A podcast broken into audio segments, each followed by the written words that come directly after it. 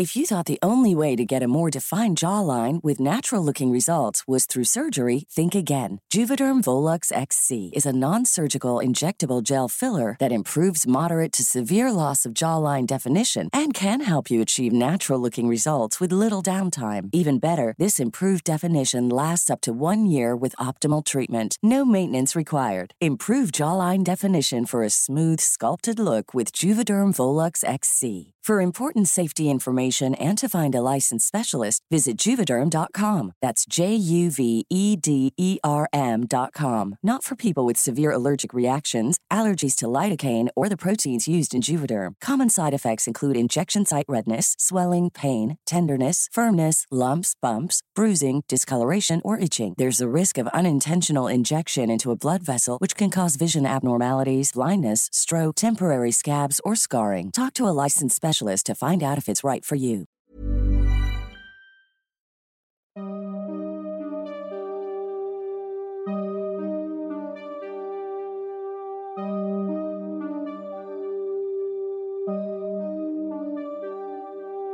Durante los siguientes minutos escucharás historias que podrían quitarte el sueño. Cosas que pasan con mayor frecuencia de lo que podrías imaginar. Anécdotas vividas por personas reales como tú como yo. ¿Estás listo para escucharlas? Así que ponte cómodo y apaga la luz, porque yo soy Emanuel Morales. Y yo Kevin García, y estas son las historias del mundo creepy.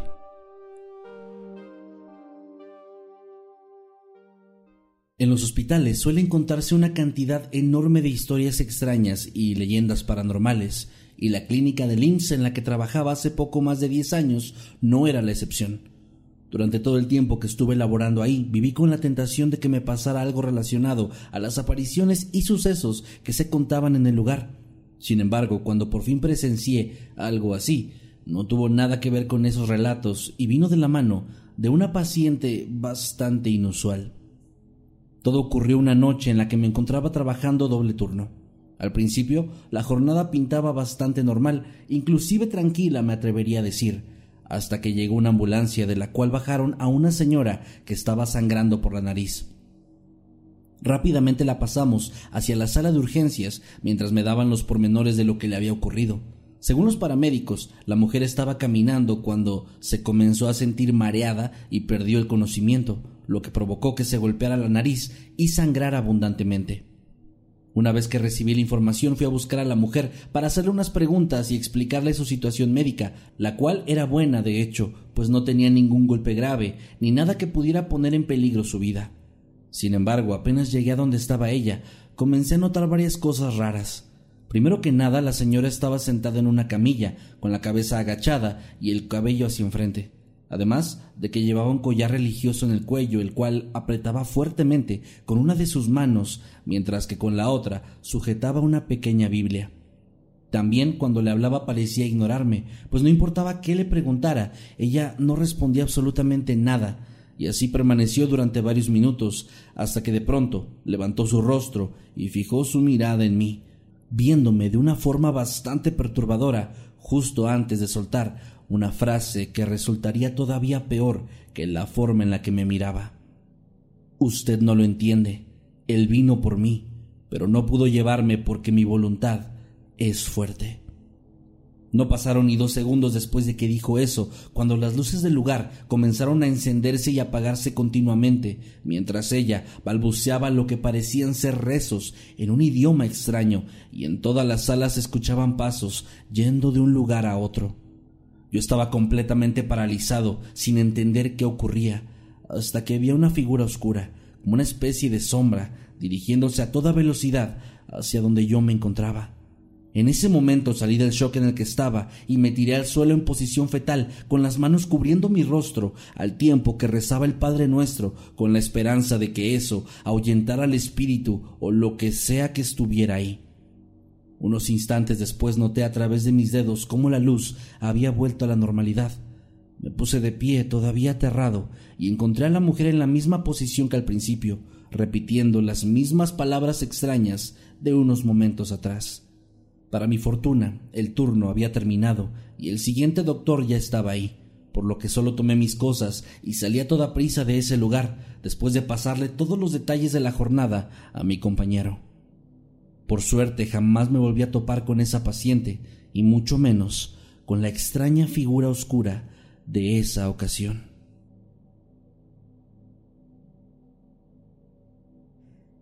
Yo nací en un municipio llamado Piedras Negras, en el estado de Coahuila, y ahí pasé una parte de mi infancia. Sin embargo, años más tarde, me fui a vivir a una ciudad llamada Monclova, donde estuve por un buen tiempo, y en cierto punto en mi estadía en dicho lugar, padecí algunas afecciones en mi sistema circulatorio, las cuales provocaron que estuviera hospitalizado durante unos días, en los que no pude dormir ni una sola vez debido a las manifestaciones paranormales que tenían lugar en la clínica de IMSS donde estaba internado. La primera noche fue horrible. Recuerdo que apenas intenté dormir cuando comencé a escuchar los pasos de alguien que se acercaba a mi cama. Sin embargo, al incorporarme no logré ver a nadie. A esta primera manifestación no le puse mucha importancia, pues creí que solo era mi imaginación, sin pensar que era nada más que el inicio. Pues a partir de ese momento no hubo una sola noche en la que no escuchara el sufrimiento de las almas atrapadas de quienes habían perdido la vida en ese lugar, o al menos eso es lo que creo, ya que este sitio era bastante conocido por una temporada en la que fue escenario de varios casos de negligencia médica.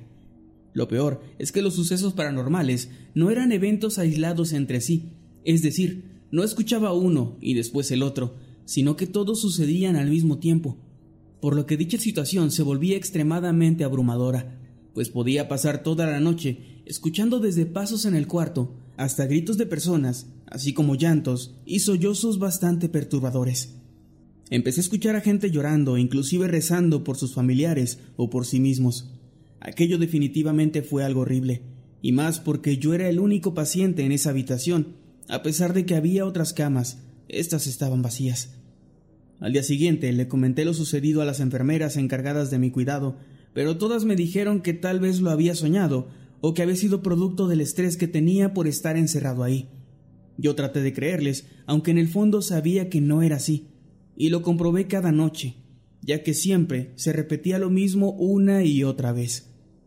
Para mi fortuna solo estuve una semana internado en ese hospital, aunque para mí pareció que hubiera sido un mes. Aunque ya no he vuelto a ese lugar, cada vez que paso cerca o escucho sobre él, no puedo evitar tener los recuerdos de estas tormentosas noches y volver a sentir los escalofríos que recorrieron mi cuerpo durante mi hospitalización.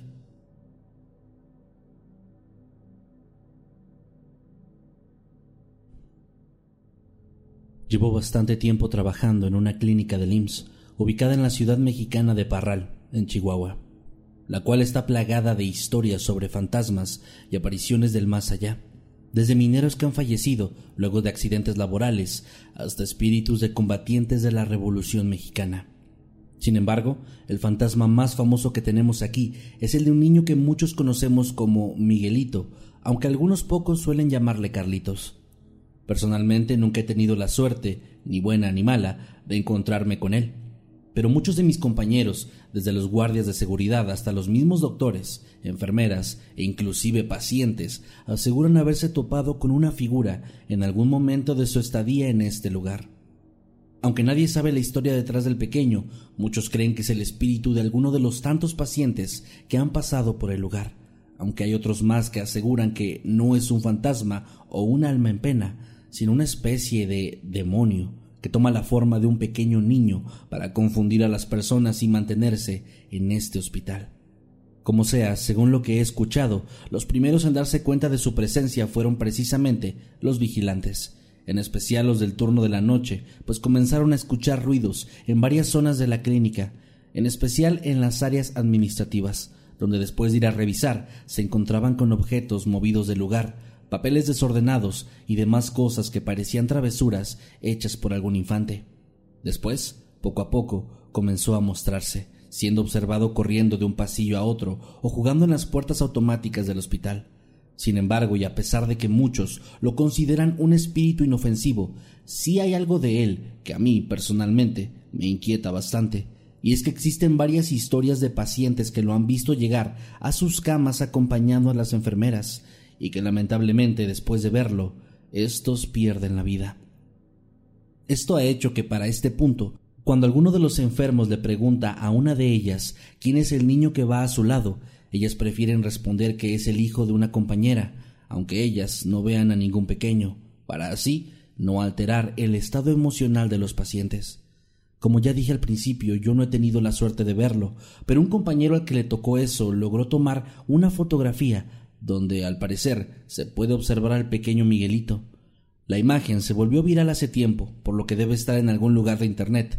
Por mi parte, tengo una mezcla de sensaciones, pues por un lado me gustaría tener una experiencia paranormal y poder encontrarme con ese espíritu, y por otra parte me causa cierta duda el cómo vaya a reaccionar ante esto si es que algún día el pequeño tiene la intención de manifestarse frente a mí. Hace un tiempo trabajé en una clínica del Seguro Social en Ciudad Victoria, Tamaulipas. Mi horario era en el turno de la noche, el cual, a pesar de ser un poco más pesado por la falta de sueño óptimo, me gustaba porque la carga de trabajo era menor. Además, cuando no había pacientes en algún cuarto y ya habíamos terminado todos nuestros deberes, podíamos tomar una pequeña siesta aprovechando precisamente esos cuartos solos. Y fue justo en una de esas ocasiones en las que me tocó pasar la experiencia que considero más aterradora de toda mi vida. Recuerdo que era una noche en la que ya había dado los rondines necesarios y atendido a los pacientes a la hora que me tocaba, por lo que decidí ir a una de estas habitaciones solas y recostarme en una de las camas para dormir solo unos minutos. Apenas me recosté, caí dormida profundamente, pues estaba muy cansada. Sin embargo, no pasó mucho tiempo cuando sentí una incomodidad bastante fuerte que me hizo despertar. Al abrir los ojos lo primero que vi fue una enfermera sentada en el borde de la cama, escribiendo rápidamente en una tabla con documentos. El cansancio era tanto que, a pesar de parecer algo extraña la situación, solo me di la vuelta e intenté seguir durmiendo. Pero la incomodidad era tan fuerte que no pude lograrlo, por lo que volví a girar mi cuerpo para tratar de hablar con la compañera, a quien por cierto no recordaba haber visto antes. Le hablé y traté de sacarle un poco de plática, así como de averiguar si había cambiado de turno o algo así.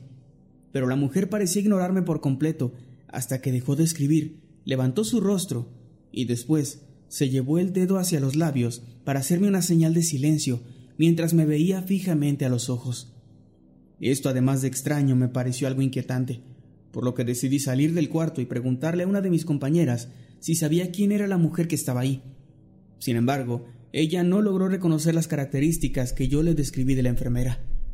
Esto me dio bastante miedo, pero aún así regresé hasta el lugar y para mi sorpresa ya no había rastro de alguien ahí, salvo un horrible y bastante nauseabundo olor. Salí de la habitación al instante y le conté todo a mis compañeras. Ellas trataron de tranquilizarme diciendo que tal vez solo había sido producto del cansancio, Aún así, al día siguiente, le conté esto a una enfermera de las que tenían más años en el hospital, y ella fue quien me contó la historia de la enfermera silenciosa, una leyenda que lleva bastante tiempo en ese sitio, y de la cual ni yo ni mis compañeras sabíamos nada. Hoy en día ya no trabajo ahí, pero sin duda alguna esa experiencia jamás lograré borrarla de mi mente.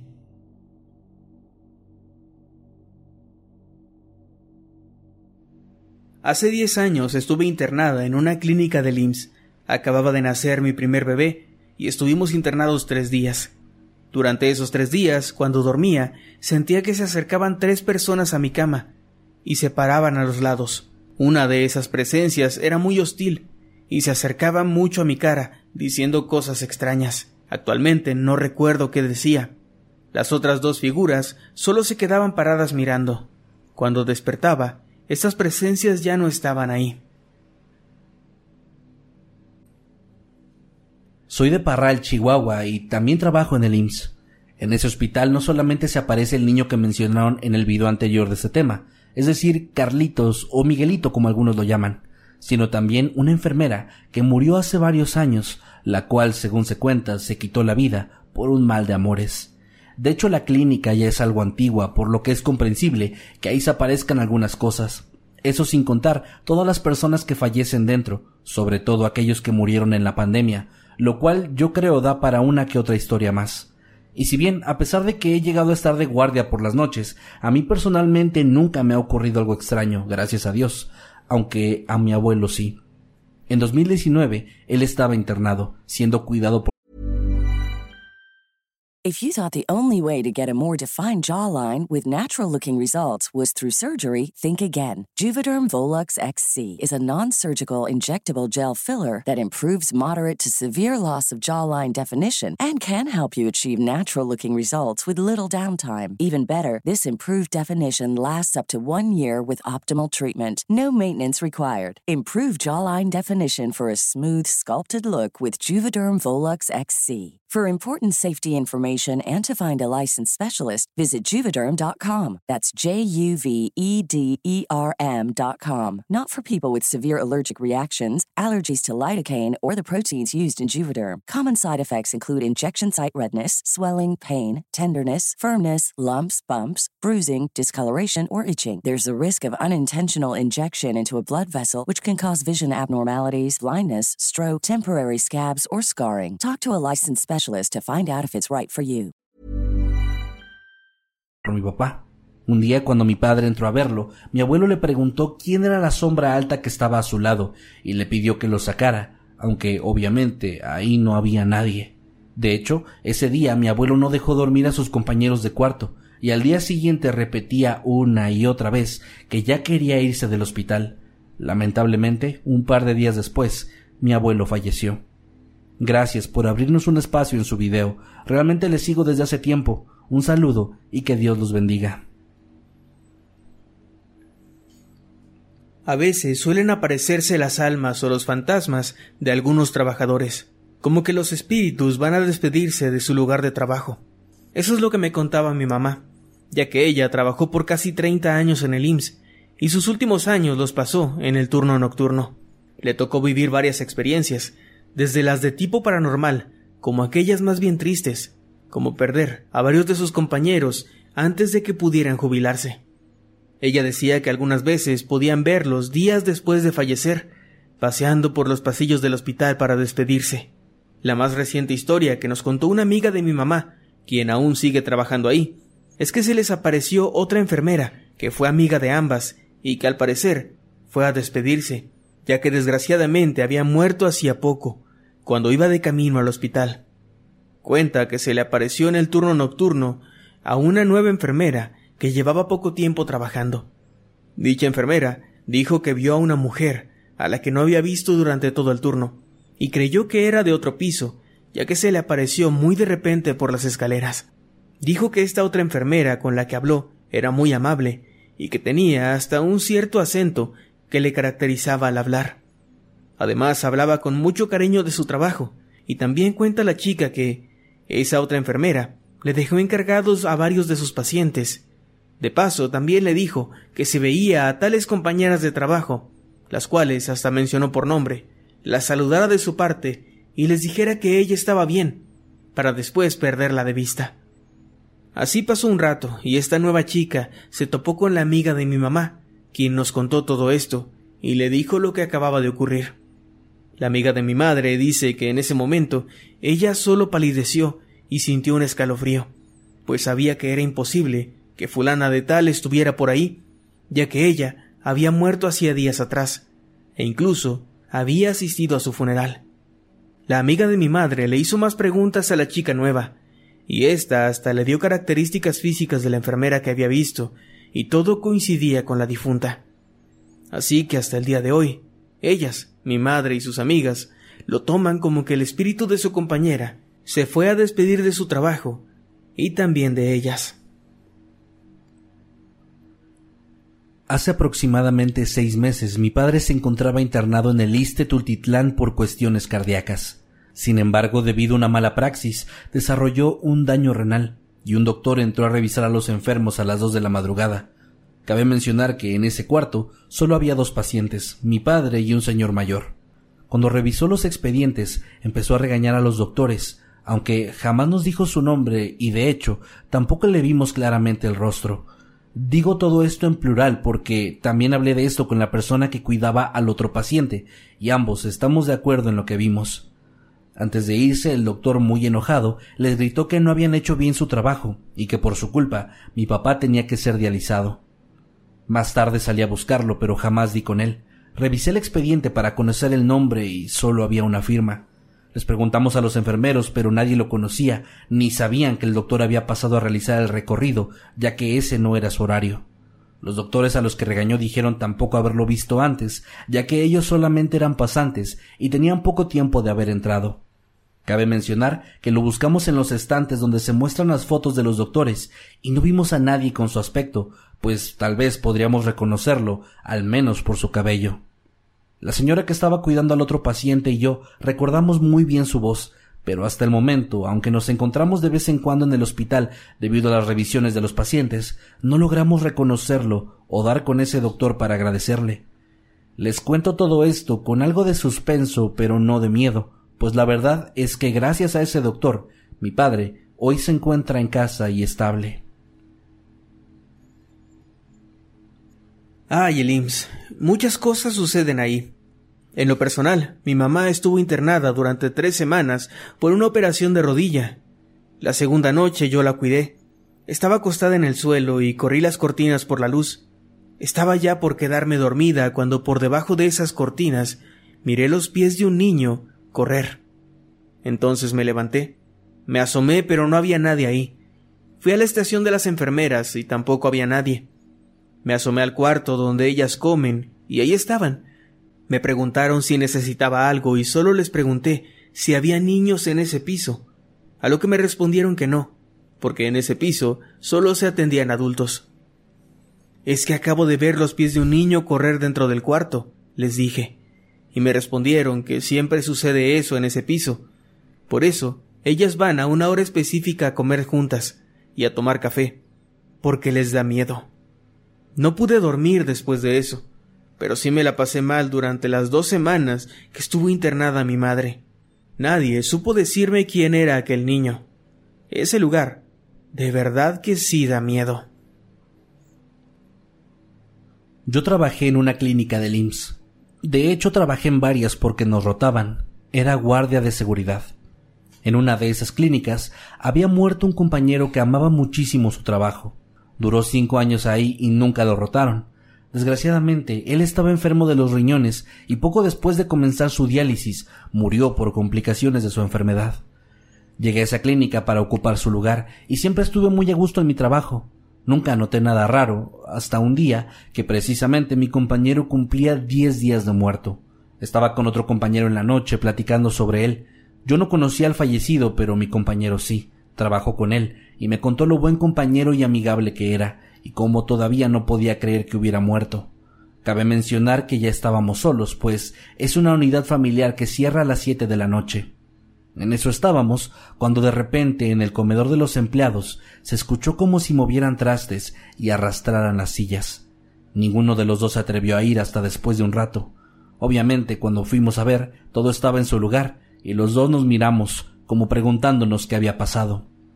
Inmediatamente mi compañero dijo Seguramente fue en la calle, y yo le contesté Tú sabes que fue adentro, no fue en la calle.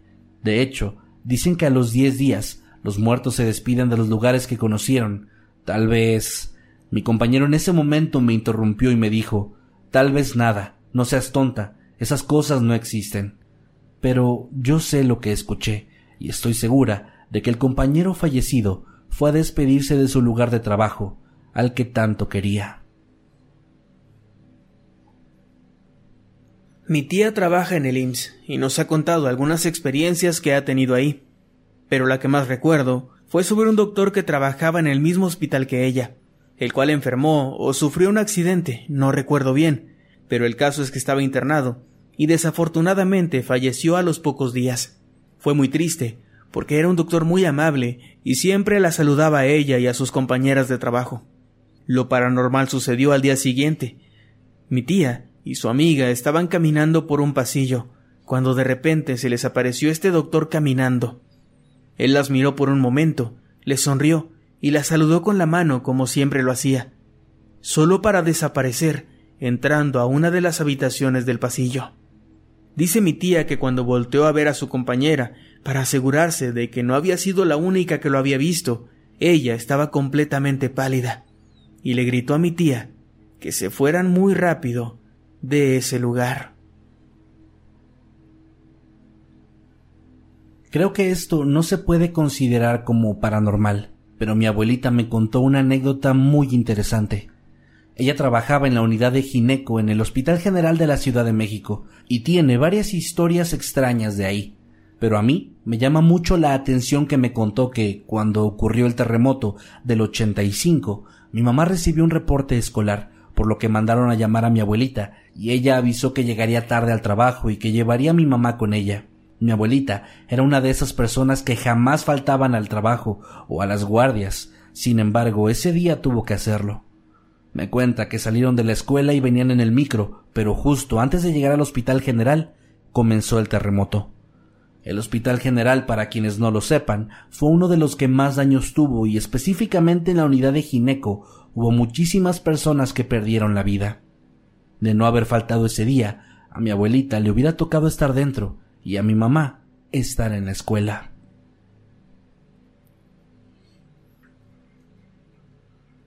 Ahora que escuché sobre el Hospital General de Tacuba, ahí nació mi hijo en el año 2005. Por cuestiones de salud, pues mi niño nació prematuro, permaneció en la UCIN, y mientras yo estaba en piso, me dieron comida que hizo que me intoxicara, por lo que me comencé a sentir muy mal.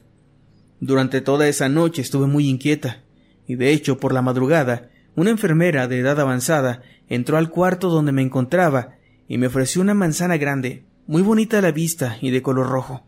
Yo me comí esa manzana mientras platicábamos, y ella me daba ánimos para recuperarme, y me decía que todo estaría bien, que mi bebé saldría adelante. Después de terminar de comer la manzana, le agradecí, y ella se despidió muy amable. Se fue y me quedé dormida. A la mañana siguiente llegó la doctora y le conté lo de la manzana, a lo que ella llamó a todas las enfermeras preguntando quién me había dado una manzana, a lo que le dije que no había sido ninguna de ellas, y les expliqué cómo era la enfermera que había visto. Cuando buscaron el corazón de la manzana no encontraron nada, y entonces vi cómo las enfermeras comenzaron a murmurar entre ellas, y me comentaron que esa enfermera a la que yo había visto a veces se aparece para ayudar a los pacientes que están muy mal. No sé quién sea, pero de corazón le agradezco su ayuda y palabras de aliento. Este relato no es mío, fue la experiencia de una chica que conocí hace once años. Ella estudiaba para ser enfermera y cuando la mandaron a hacer sus prácticas, la enviaron a un hospital en Santa Marta o en el metro Acatitla, no recuerdo muy bien. Como era de suponer, le dieron el turno de la noche en urgencias. Nos contó que un día llevaron a un chico que habían encontrado en la calle, muy desnutrido y pálido. De hecho, lo habían llevado personas que iban pasando por el lugar donde él estaba tirado. Atendieron al muchacho y a esta chica le tocó asistir al doctor que lo estaba revisando. Ella cuenta que el pobre tenía marcas en las muñecas y los pies y parecía que lo habían estado torturando.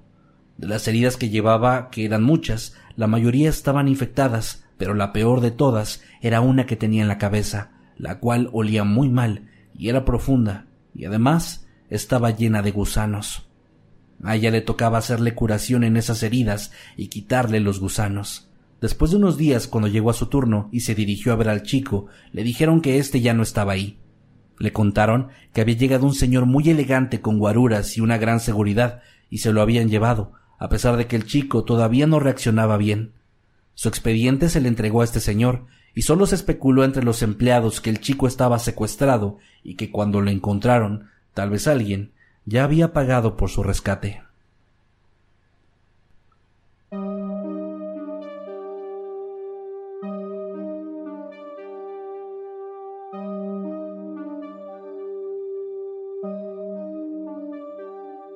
Hemos llegado al final de este episodio. Recuerda que puedes escucharnos cada lunes, miércoles y viernes a las 2 de la tarde en tu plataforma de streaming favorita. Y que nos puedes seguir a través de todas nuestras redes sociales como arroba emanuel-night y arroba Kevin Masketman. También puedes adquirir nuestro libro antológico de terror, Estoy muerto y sigo gritando, en cualquier parte del mundo. Todos los enlaces en la descripción de este episodio.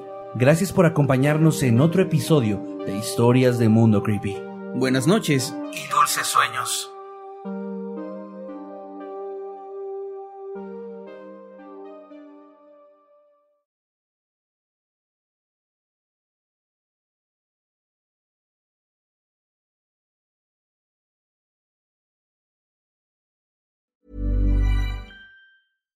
If you're looking for plump lips that last, you need to know about Juvederm lip fillers. With Juvederm Volbella XC and Juvederm Ultra XC, your lip look, whether it's subtle or bold, can last up to one full year with optimal treatment and no additional maintenance. Find a licensed specialist and see if it's right for you at juvederm.com today. That's J U V E D E R M.com. Add fullness to lips in adults over 21 with Juvederm Volbella XC or Juvederm Ultra XC. Do not use if you have severe allergies or a history of severe allergic reactions, or if you're allergic to lidocaine or the proteins used in Juvederm. Tell your doctor if you have a history of scarring or taking medicines that decrease the body's immune response or that can prolong bleeding. Common side effects include injection site redness, swelling, pain, tenderness, firmness, lumps, bumps, bruising, discoloration, or itching. As with all fillers, there's a rare risk of unintentional injection into a blood vessel, which can cause vision abnormalities, blindness, stroke, temporary scabs, or scarring.